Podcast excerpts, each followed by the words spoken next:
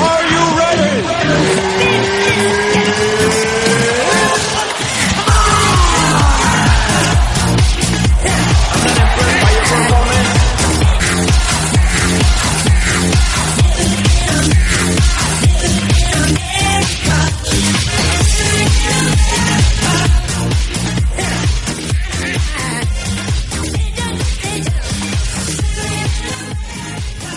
¿Qué tal? Bienvenidos todos a una nueva edición entre semanas de MM Adicto.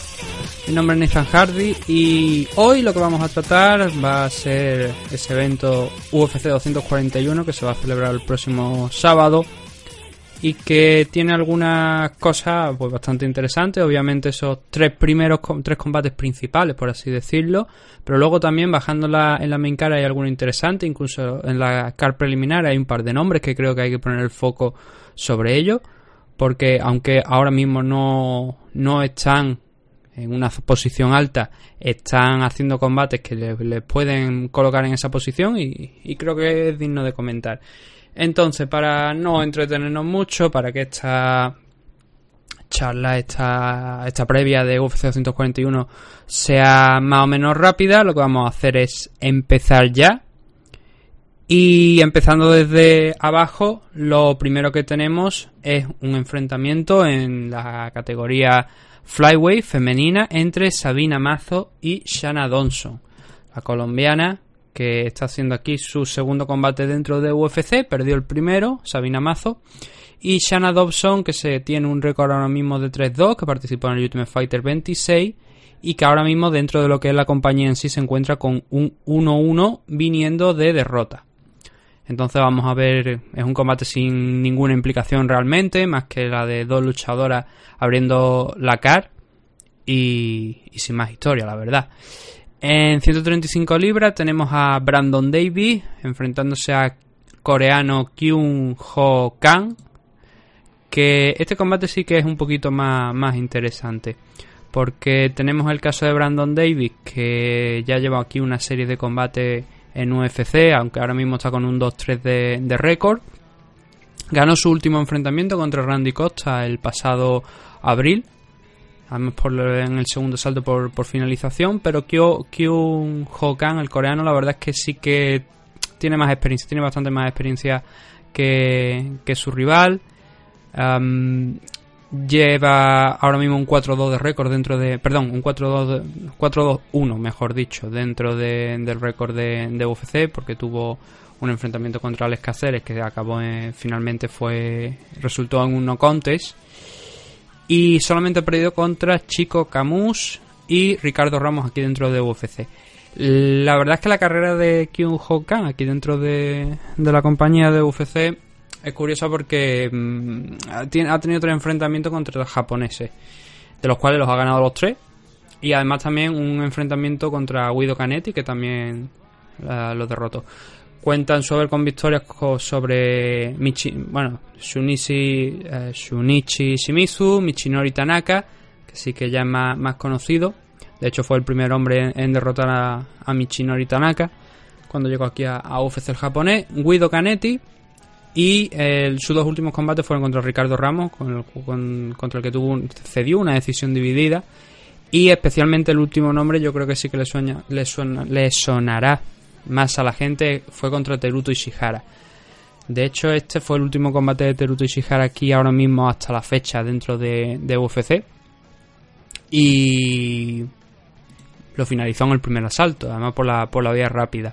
Con lo cual, aquí el gran favorito, eh, por lo menos para mí, es el. No gran favorito, pero sí favorito, el luchador, el que, que fue campeón en, en Raw y, el de, y, y que ahora mismo cuenta con un 15-8 de récord, Kyung Ho Kang.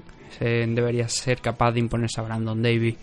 Tenemos un combate también en 115 libras femenina. Hannah Cipher enfrentándose a Jodie Esquivel. Tampoco es que un- sea un combate que nos diga mucho, la verdad.